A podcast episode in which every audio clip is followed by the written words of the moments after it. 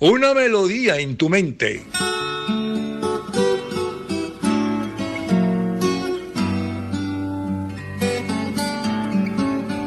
Y ahora una canción que te hace recordar. Yo no he visto a Linda.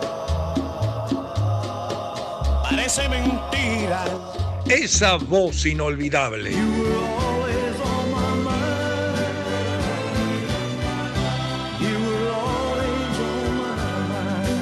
Y ahora esa que tanto bailaste. Soy un hombre divertido. Yo no sé lo que es tristeza. Yo no sé lo que es llorar. La del amor.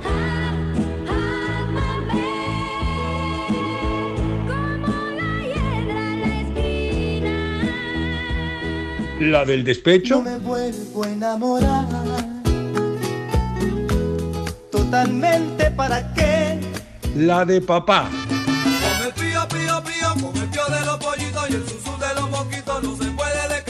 La de mamá. Dale como guana la cubana. Dale como guana la cubana. Con todas, todas esas melodías se compone La Rocola de la Vida, el soundtrack de nuestra existencia con Daniel Lara Farías. La Rocola de la Vida, el podcast que te cuenta, te canta y te hace recordar. La Rocola de la Vida, el soundtrack de nuestra existencia. Suena, suena la rocola de la vida. Bienvenidos a un nuevo episodio del podcast favorito de todos aquellos que se sienten melómanos, que se sienten amantes de la música y que entienden que, como decía el poeta, a quien no le gusta la música, sus sentimientos son sordos. La Rocola de la Vida es una producción de quien les habla Daniel Lara Farías. Desde ya, ustedes y nosotros entramos en la maravillosa dimensión de la Rocola de la Vida con esa música que es el soundtrack de nuestra existencia.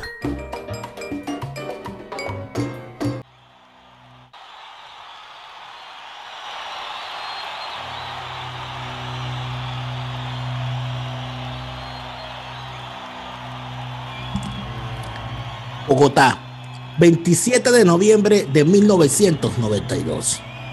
Esa fue la fecha escogida por los organizadores de la gira de Guns N' Roses por Colombia para efectuar su primer concierto en ese país.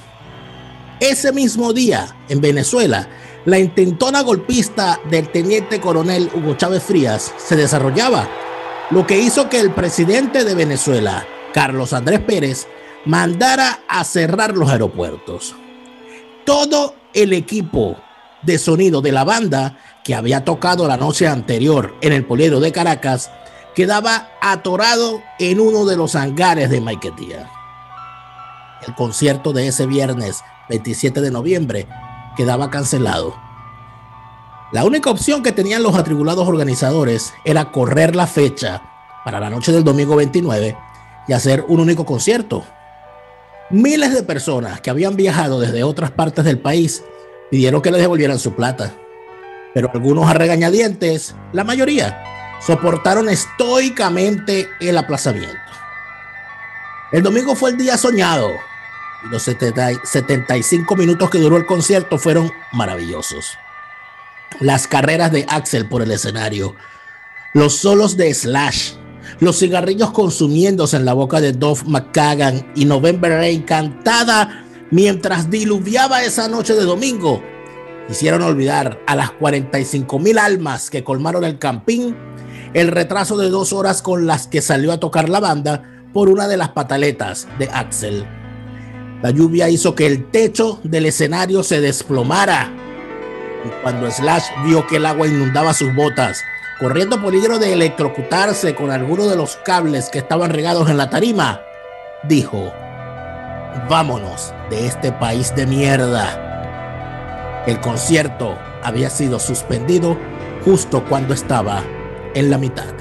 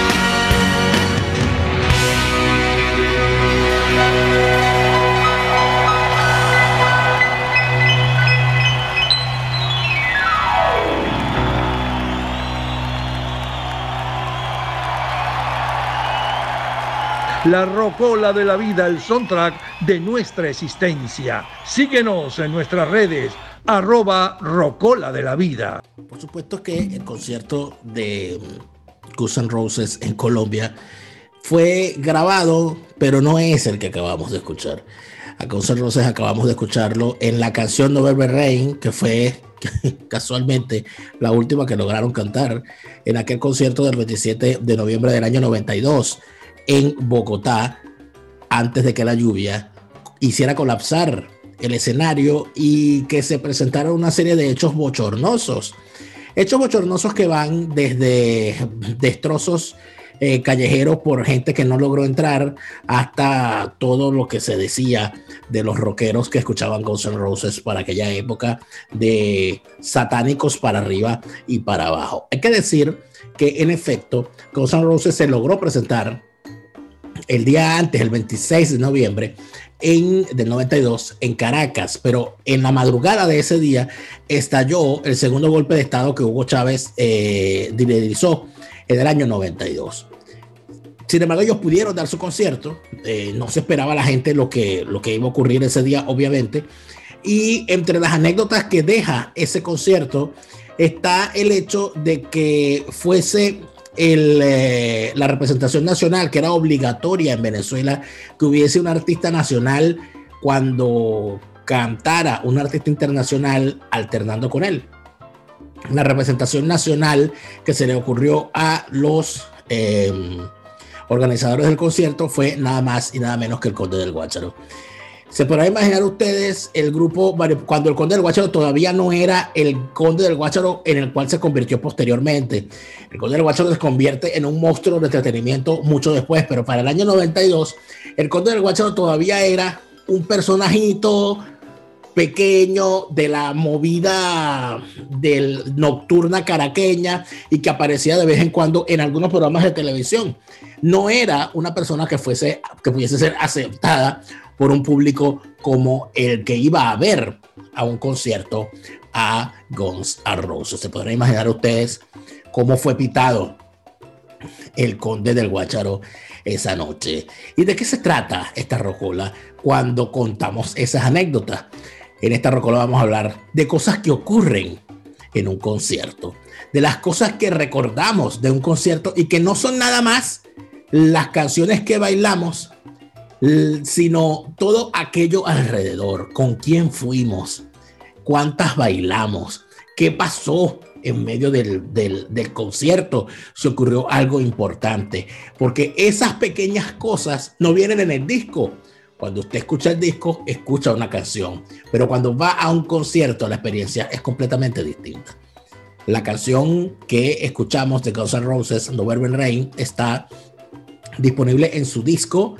Eh, mm, es la eh, tocada en Tokio, eh, la versión que se tocó en Tokio, que para mí es una de las mejores tocadas en vivo por el conjunto. Yo he decidido contarles algunas anécdotas personales de conciertos a los cuales he ido o de conciertos a los cuales no fui y por las cuales habría que también hacer una anécdota. Estamos hablando de el 19 de enero del año 2001. Para esa fecha se realiza en Caracas el segundo eh, eh, Caracas Pop Festival. En aquel entonces, en una interesantísima, un interesantísimo despliegue se utilizó el Estadio Olímpico de la ciudad universitaria y yo estaba en ese entonces estudiando en la UCB. No fui al primer Pop Festival, pero al segundo, obviamente, yo dije, no, yo tengo que ir a esto porque UCBista que no vaya a esto no sirve para nada. Lo importante era que había, además, una razón adicional para que yo quisiera ir a ese concierto, que iba a estar Rubén Blades. Y Rubén Blades es uno de mis artistas favoritos. Estaba en aquel entonces Rubén Blades, eh, que fue el primer artista al que vi en el poliedro. Estaba Rubén Blades promocionando el segundo de los discos que había logrado hacer con varios conjuntos eh, panameños, luego de su salida de la Fania y todo aquello, y de su regreso de la política, etc. Y se encontraba siendo acompañado por el grupo de salsa costarricense Editus Y luego de haber hecho el disco La Rosa de los Vientos, se dispuso hacer el disco Sicarios. En ese interín estaba Rubén Blades en, el Pop Festival. ¿Qué ocurrió? Sale Rubén en medio de la oscuridad de la, de la noche, eran ya casi las 11 de las 10, 11 de la noche. Sale Rubén en una tarima oscura y sale Rubén vestido completamente de negro. Y ocurre algo en particular, que está Rubén completamente vestido de negro y cuando las luces lo enfocan, todos los que allí estábamos nos dimos cuenta de que el señor Rubén Blades, el poeta de la salsa, tenía el cierre del pantalón abajo. Y dirán ustedes, caramba, pero ¿cómo te diste cuenta de que el señor tenía el cierre abajo? Porque el cierre era de un material, como si fuese, no, no creo que se fuese oro, pero era de un material dorado muy brillante que le pegaba la luz y hacía que se viera una cosa redonda. El señor tenía el cierre abierto y se veía la boca del cierre abierto. Entonces, caramba, todo el mundo decía, ¿qué, qué es eso? ¿Qué es eso? ¿Qué es eso que tiene Rubén? ¿Qué es eso que tiene Rubén? Y empezó como un rumor, un rumor. Y, y Rubén no, no captaba lo que le estaban intentando decir. Hasta que parece que hubo alguien del equipo técnico eh, o de los músicos o de la tarima que como que le hizo la seña y Rubén de repente se da cuenta que en efecto a dos, dos minutos de estar cantando se dio cuenta de que tenía el cierre abajo. ¿Qué hizo el poeta de la salsa? Se subió el cierre, estalló en una carcajada que se tapó la cara, la canción siguió, él siguió cantando y vamos a poder escuchar a continuación el momento en el que Rubén en el Estadio Olímpico aquella noche del 19 de enero del año 2001 vivió este momento. Podrán ustedes darse cuenta el momento exacto en el que Rubén notó lo que les acabo de contar.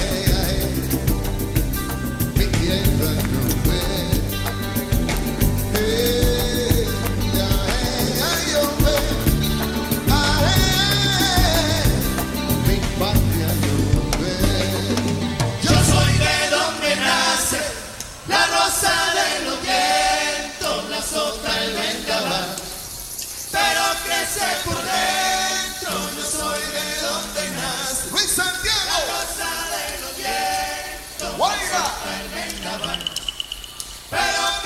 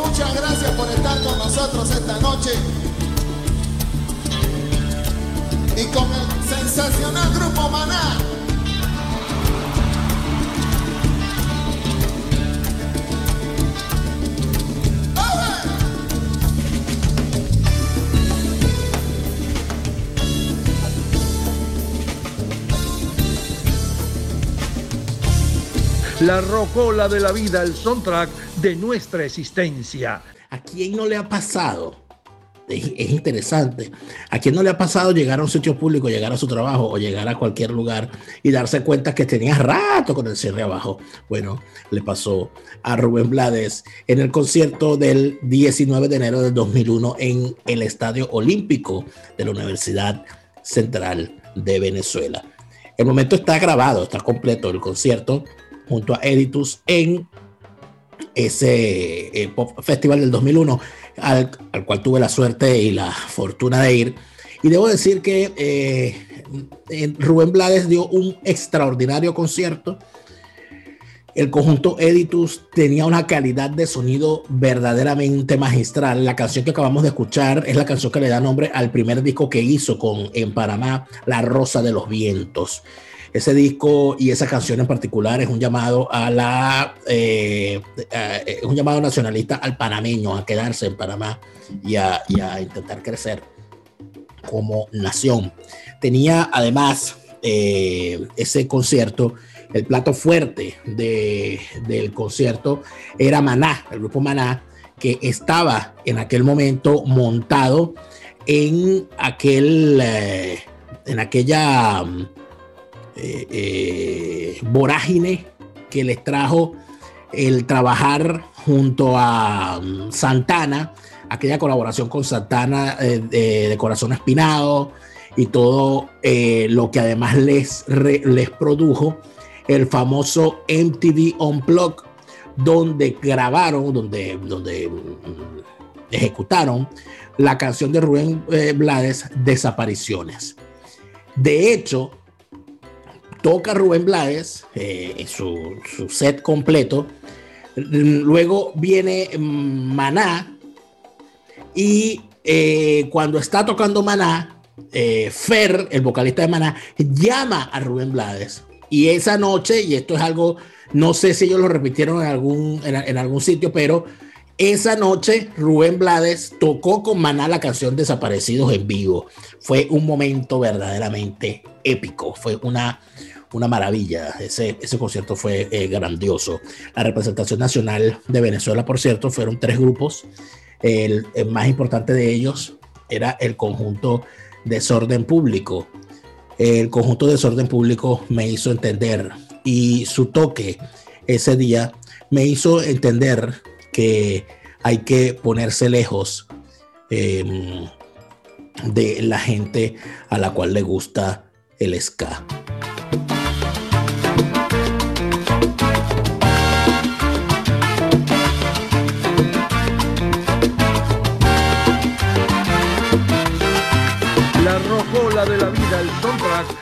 Nuestra.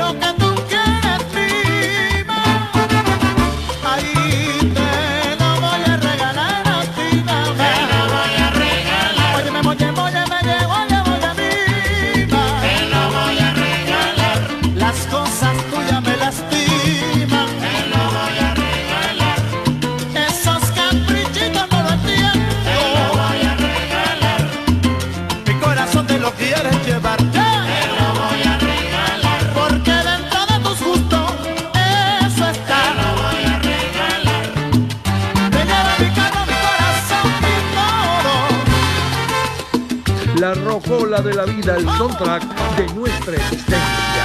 Síguenos en nuestras redes, arroba rocola de la vida. Y ahora una canción que te hace recordar. Lo maravilloso es que estamos en vivo en este momento. Y la edición no se dará, la edición se dará cuenta de que gracias a los que están suscritos en Patreon, esto es un concierto, gracias a los que están suscritos en Patreon en este momento, patreon.com, eso era lo que me estaban recordando, el tener el, el- micrófono en mute. Tenía que recordarles que la Rocola suena con tu apoyo. Patreon.com barra F. Patreon.com barra F. Con tu apoyo la Rocola suena. Que siga la música, que siga la vida y que siga la Rocola. Les decía que la canción de Oscar de León que acabamos de escuchar, Oye Mima, eh, no es una casualidad que la hayamos puesto acá, a pesar de que no es una versión en vivo. Y paso a explicarles la anécdota. Oscar de León eh, tiene una extraordinaria capacidad para hacer conciertos y para hacer presentaciones en vivo. Yo diría que es uno de los artistas que más disfruta estar en vivo y que pareciera que tuviese una energía inagotable. Energía inagotable que además agradece el público, porque cuando uno va a un concierto, uno quiere bailar hasta que ya los pies no le den más. Así pasaba con Oscar de León. El primer concierto al cual yo fui en mi vida fue un concierto de Oscar de León. Y lo bueno de Oscar de León es que, era, es que él tenía un circuito de sitios en los cuales tocaba en Venezuela que no eran quizás los circuitos tradicionales de grandes artistas, pero Oscar de León tenía plazas en cualquier esquina de Venezuela y llenaba, lo que era distinto con otros artistas. Una persona, un empresario sabía que si metía a Oscar de León en un escenario, ese escenario se iba a llenar. Por lo tanto, Oscar de León tenía siempre contratos y a él no le importaba si el sitio, la calidad, no la calidad, sino la, el, el, aforo del sitio, siempre y cuando pudiese tocar. En, en, Vargas, Oscar de León tocaba muchísimo cuando yo era un adolescente en un sitio llamado el Club Aeropostal. Eso quedaba en la entrada del barrio El Teleférico, donde vivía eh, mi familia, en Macuto. Y un día me invita mi tío al concierto de Oscar de León, que no se van conciertos, hacían baile, un baile con Oscar de León, porque tú ibas a bailar.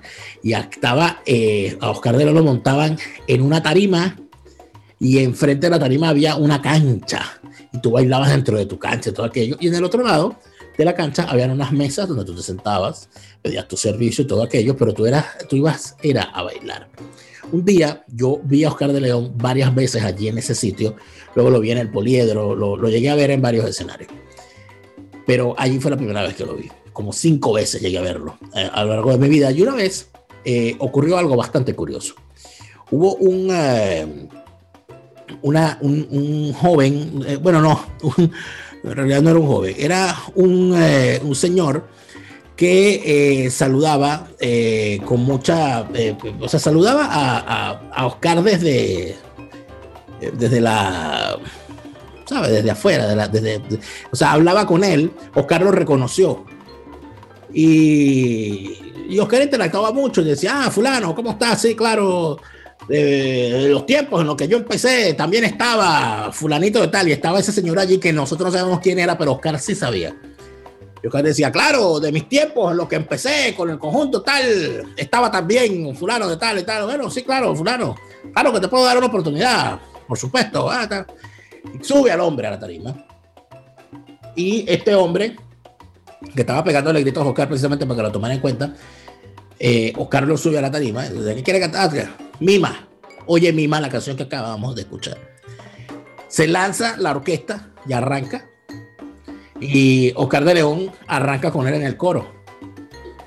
Y cuando el hombre va a empezar a cantar la canción, resulta ser que se le olvidó la canción a este eh, señor eh, que quería tocar con Oscar de León. Que había sido, por cierto, bastante irrespetuoso porque eh, estaba como interrumpiendo a Oscar en su performance, empeñado en que Oscar lo invitara a tocar. Y Oscar lo dejó, lo subió. Se equivocó el hombre cantando la canción. Oscar de León siguió cantándola. Este señor se conformó con hacer los coros. porque obviamente no podía dejarlo soñar. Y al final Oscar de León le dijo, eh, gracias fulano, lamentablemente tu tiempo nunca llegó. Quizás no fue algo muy bonito que Oscar se lo dijera, pero creo que esa noche ese señor se llevó una lección porque haber interrumpido así eh, a Oscar de León en medio de su concierto era mm, algo mm, no muy agradable. Pero Oscar de León hacía cosas muy llamativas en sus conciertos. Una de las cosas que hacía era de repente en Vargas, y esto era particularmente en Vargas, él se enamoraba de la gente con la cual alternaba. En Vargas, un día, en uno de esos conciertos, pusieron a alternar con Oscar de León a un conjunto que se llama, que era especie de división de un solo pueblo, que se llamaba Viva Venezuela. Ese conjunto llamado Viva Venezuela eh, tenía unas voces femeninas y tocaba unas parrandas muy buenas y había pegado mucho en Vargas. Y en efecto, eh, tenía una canción que era muy conocida y un día estábamos en el concierto, estábamos escuchando a Oscar y contra todo pronóstico, cuando está el, eh, el concierto se estructuró de la siguiente manera. Sale el grupo Viva Venezuela, toca a las 12 de la noche en punto, se montó Oscar de León a cantar y eh, Oscar de León tocó hasta las 2 de la mañana y a las 3 de la mañana vuelve el grupo Viva Venezuela a tocar otro set. Cuando el grupo Viva Venezuela se monta a tocar otro set, sale a tocar una canción y nos sorprende Oscar de León a todos, haciendo lo que nadie se imaginaba. Oscar de León se montó a la tarima con el conjunto Viva Venezuela a cantar la canción que Viva Venezuela tenía pegada y que a él, según lo dijo ahí en la tarima, le encantaba. Señoras y señores, esta es la canción que le gustaba tanto a Oscar.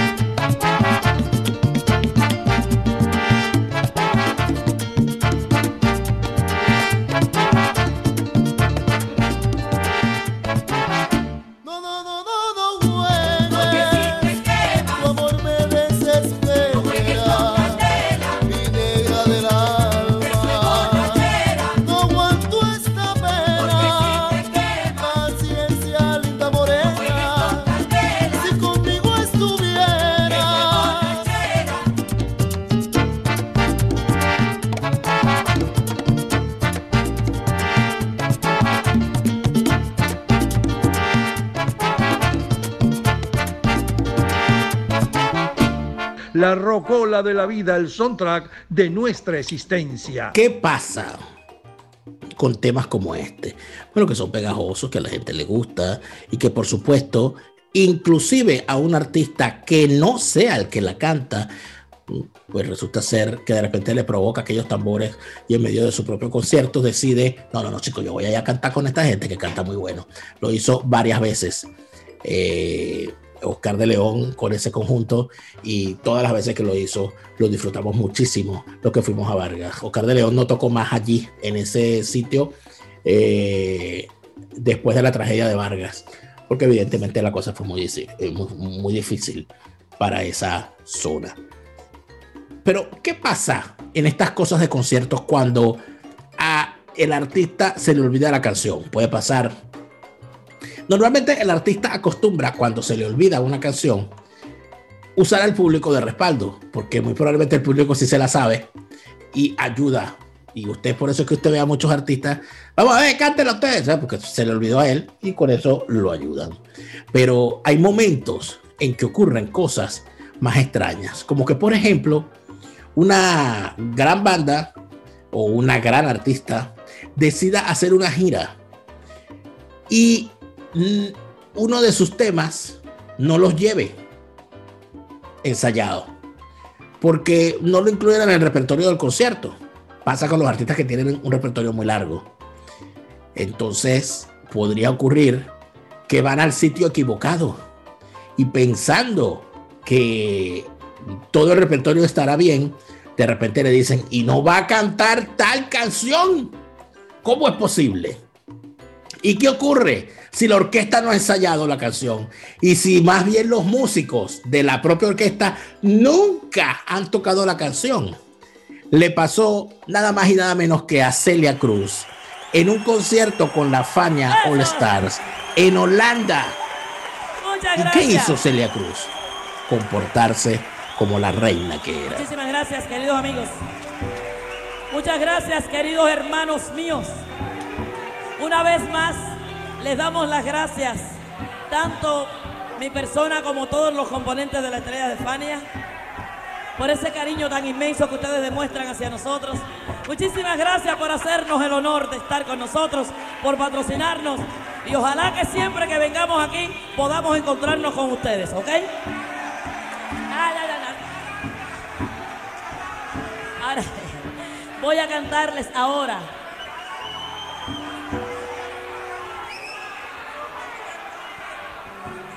Un día noche me da un paranda. Espera. Oye, Pablo Lucas, vamos a cantar una cosa, a ver si podemos. Cógeme tono. En fa, en fa. Un día noche, como un merengue, como un merengue como un merengue. Un día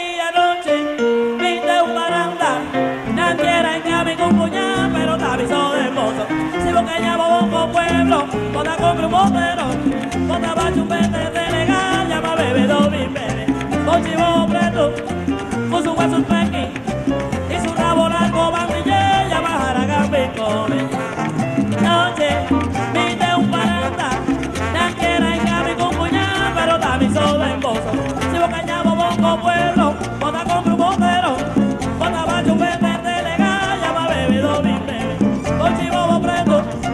Con su beso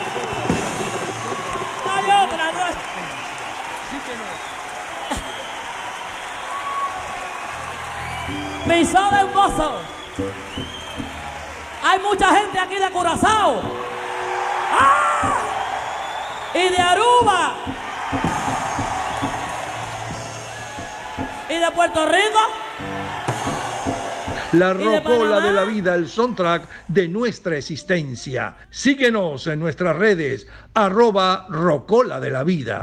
escuchábamos a eh, Celia Cruz con la Fania All Star con el tema Tami Son Demboso.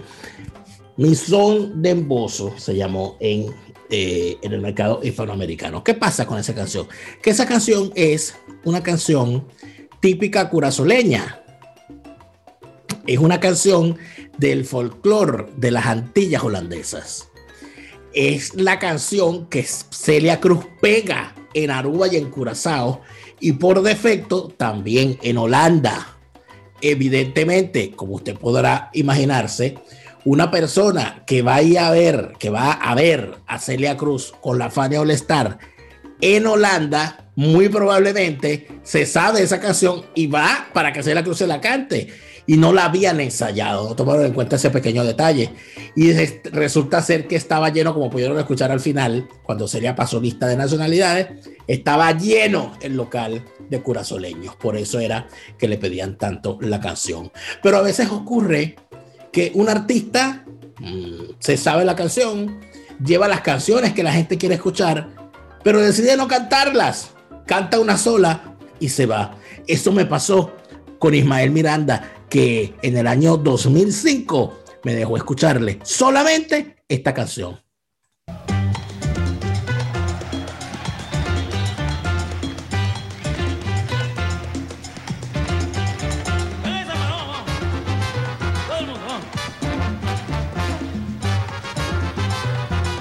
El llegó.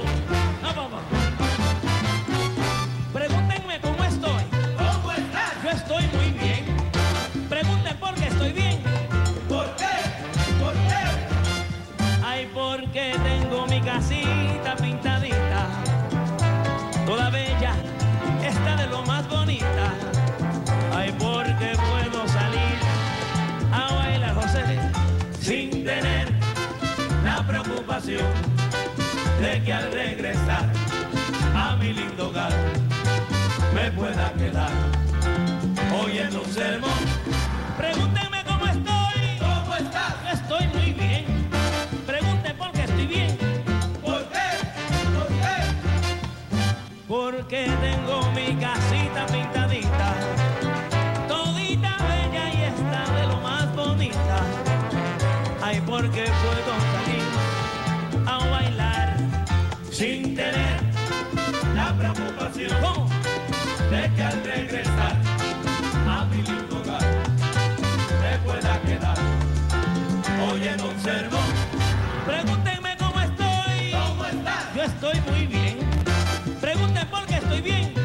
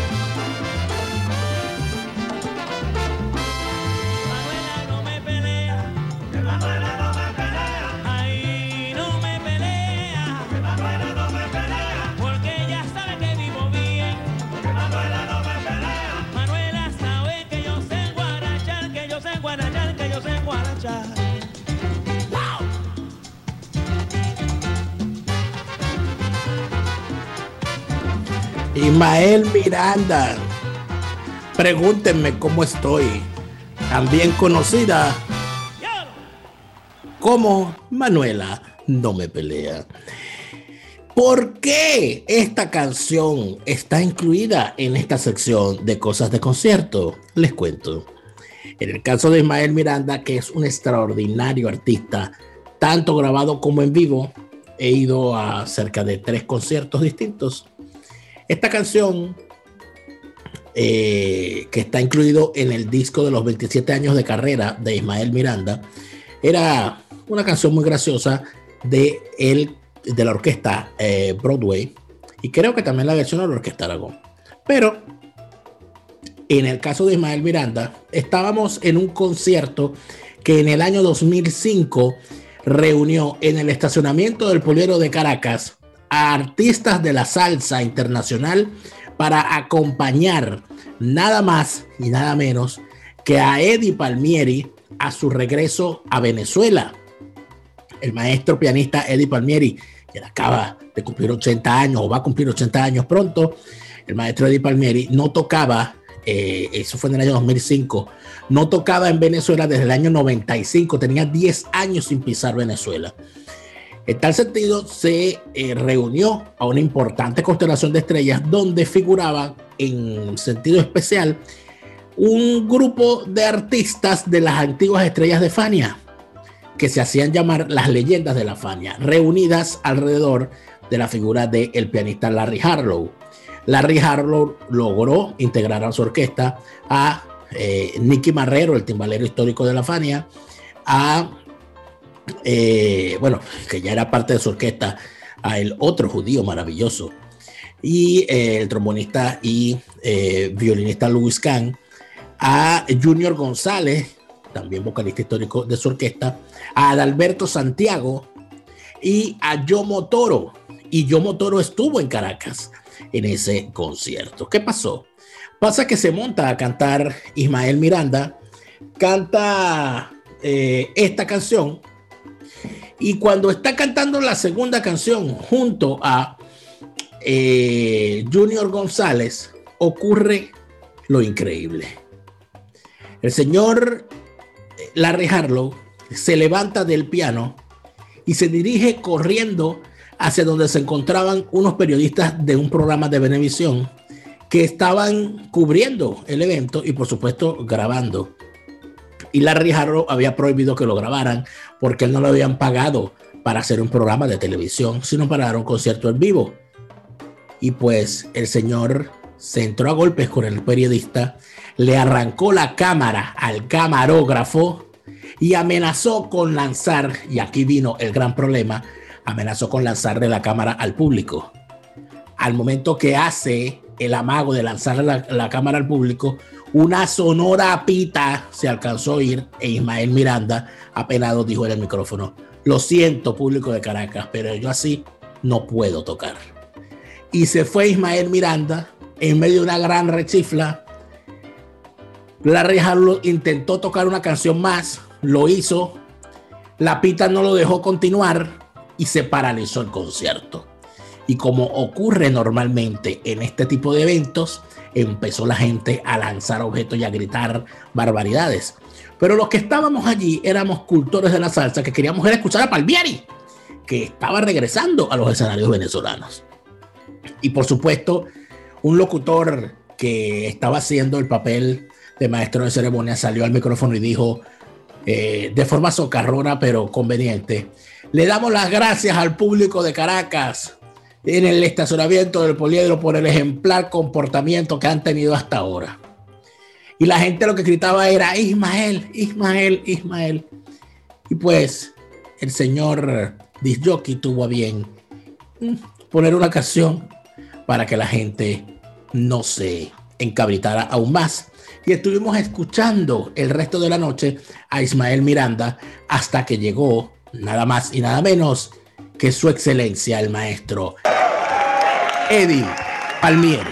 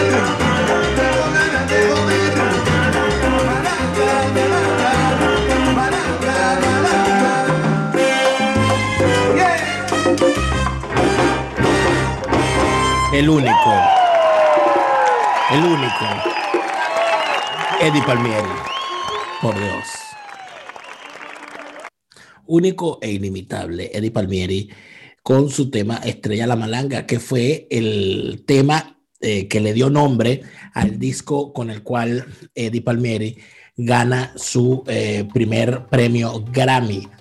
Eddie Palmieri tiene, atesora, si no me equivoco, ya algo así como ocho premios Grammy en total. Creo que es uno de los, eh, de, los artistas de música latina más, um, más eh, eh, eh, laureados por la Academia de la Música de los Estados Unidos. Pero esa canción fue, eh, por supuesto, eh, maravilloso y monumental. De ese concierto del cual les hablaba, le tengo que decir que, por supuesto, Eddie Palmieri se lanzó un extraordinario concierto que de verdad me hizo ver a la vida de una forma distinta, la música. Porque ya yo había escuchado en ese concierto a Larry Harlow. Y de verdad que hacer una comparación entre la ejecución de Larry Harlow, con todo el respeto que me merece como artista, como líder de banda y como leyenda de la, de la música latina, hacer una comparación entre las ejecutorias al piano de Larry Harlow y las ejecutorias al piano de Eddie Palmieri es de verdad penoso, porque cuando tú escuchabas a Eddie Palmieri, en cada canción le escuchabas un solo de piano distinto, en cada canción, un solo de piano que nunca antes habías escuchado. En el caso de Larry Harlow, lamentablemente, ten- esas canciones planas, donde es muy raro escuchar un solo y donde nos quedamos con las ganas de escuchar a Larry Harlow, mucho más cuando hizo ese triste espectáculo. En ese concierto, eh, por cierto, que fue en el estacionamiento del Poliedro, como les indiqué, la representación nacional eh, quedó muy bien parada, cosa que siempre enorgullece cuando uno ve que eh, hay un, eh, un artista venezolano y que ese artista venezolano lo logra en, en ese concierto representando al país. La orquesta Noche Caliente era una orquesta que fue creada por el vibrafonista Luis Ramírez, que eh, él la dejó a su muerte, se la dejó a unos venezolanos que la han continuado. Allí el vocalista es un famoso señor llamado Edgar Dolor Quijada, al cual la gente recuerda mucho más por su participación en la película eh, Secuestro Express, donde interpretó un corto pero contundente personaje que era el taxista, que se llamaba como él, Dolor, o, como lo llaman a él. Edgar Dolor Quijada con la Orquesta Noche Caliente tiró un extraordinario toque y el que de verdad para mí se robó la noche en cuanto a calidad de interpretación y presencia en escenario fue el cantante venezolano Ildemaro, quien demostró que tenía el repertorio suficiente para estar hora y media en una tarima cantando sin parar y llenando a la gente de alegría en cuanto a sus, eh, a, sus, eh, a sus canciones y a sus presentaciones. De verdad que fue un buen concierto si quitamos el lamentable incidente de Larry Harlow peleando con la prensa.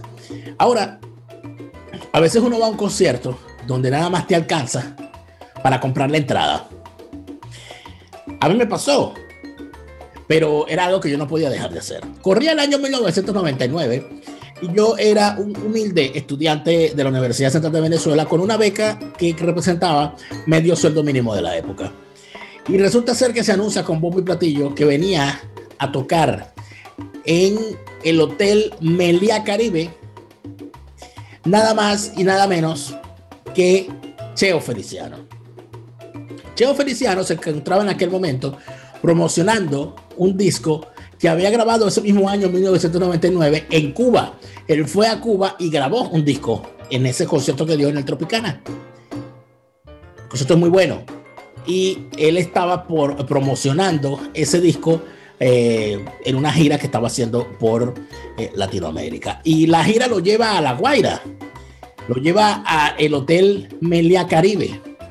Y la entrada me acuerdo que costaba 25 mil bolívares de mi alma y de mi corazón.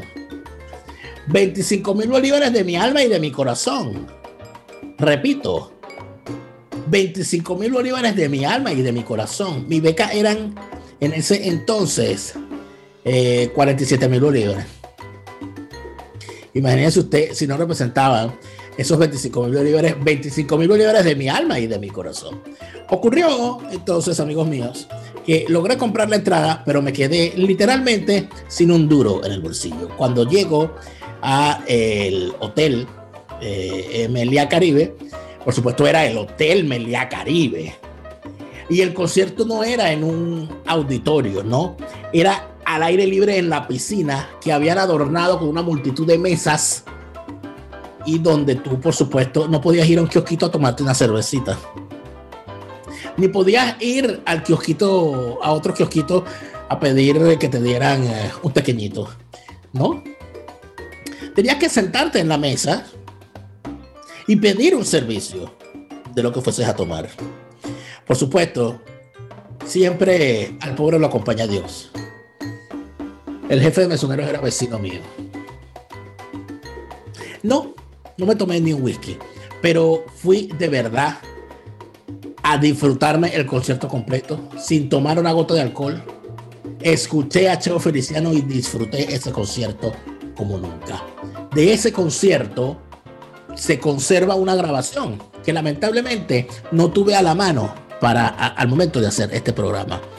Pero lo que sí tengo a la mano es la grabación del disco Cheo Feliciano en Cuba, donde Cheo Feliciano hace una extraordinaria interpretación de un bolero que él mismo explica eh, qué bolero es, él mismo explica lo que significa ese bolero y él mismo además se encarga de convencernos de que Cheo Feliciano en su voz no solamente tenía a un gran sonero y una gran leyenda de la salsa, sino también a un extraordinario bolerista.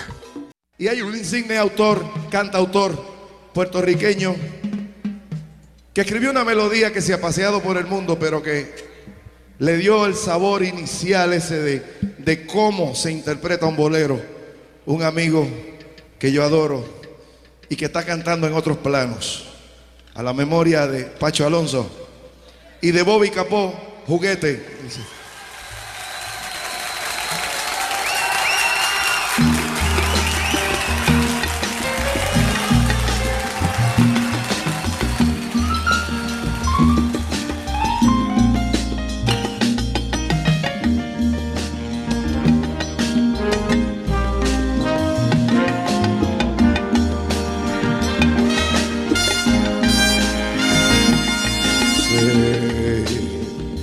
Tenido en tu vida la mar de aventuras. Sé que has mentido mil veces jurando mi amor.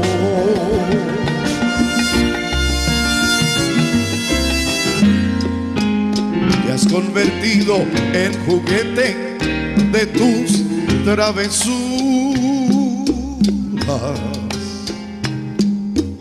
A otros que a ti te quisieron así, así, así como yo.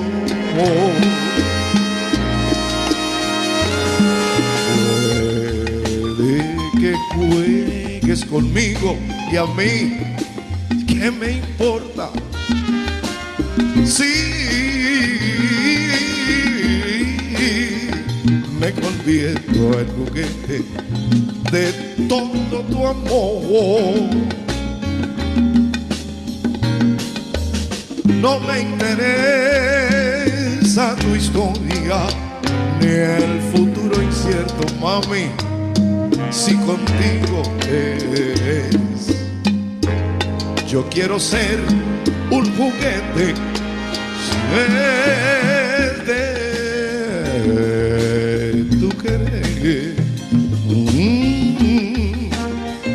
Zubi dooby dooby dooby za za za.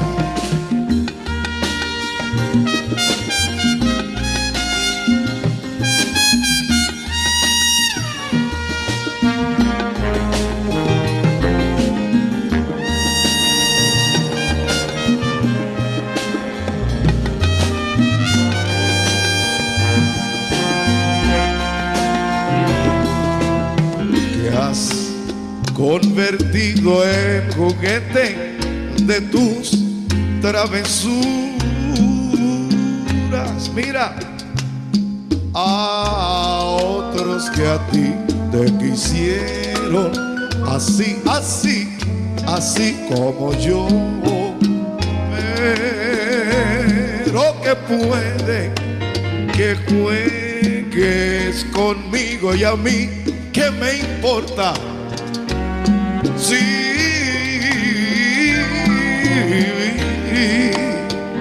Me convierto en juguete de todo tu amor. No, no, no, no, no, no, no, no, no, no, no, no. No me interesa tu historia ni el futuro incierto si contigo.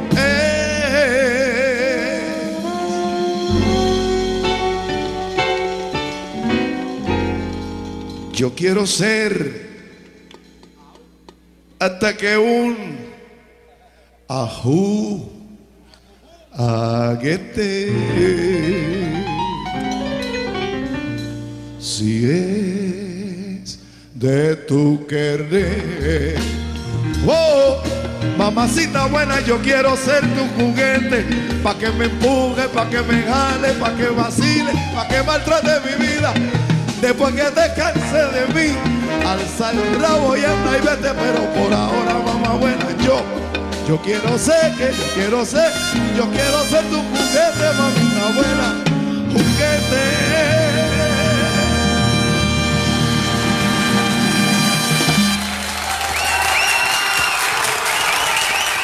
Cheo, Cheo Feliciano, como él, no hay dos. Lamentablemente Cheo Feliciano se fue a cantar a otros planos temprano, antes de que le diéramos permiso para hacerlo. Pero así son las estrellas caprichosas y lamentablemente terminan de la forma trágica en la que uno no quisiera que terminaran dándonos su último canto. A Cheo Feliciano lo escuché en ese concierto en La Guaira que como les dije me costó un ojo de la cara para mis mermadas finanzas de estudiante becario. Más de la mitad de mi beca mensual la invertí en ir a ese concierto. Pero ¿saben qué? Fue la única vez que pude ver a Cheo Feliciano en vivo. Y sinceramente no me arrepiento. Y no me arrepiento porque fue una experiencia sublime y porque sentí que de verdad estaba viendo a una verdadera leyenda. Y que el, esfuerzo que yo había hecho valía la pena para en efecto poderlo escuchar. Y para poder seguir escuchando la Rocola de la Vida es muy importante tu suscripción a mi Patreon. Patreon.com barra delaraf. Patreon.com barra delaraf. Con tu apoyo me ayudas a seguir creando contenidos para todos. Que siga la música, que siga la vida, que siga la Rocola.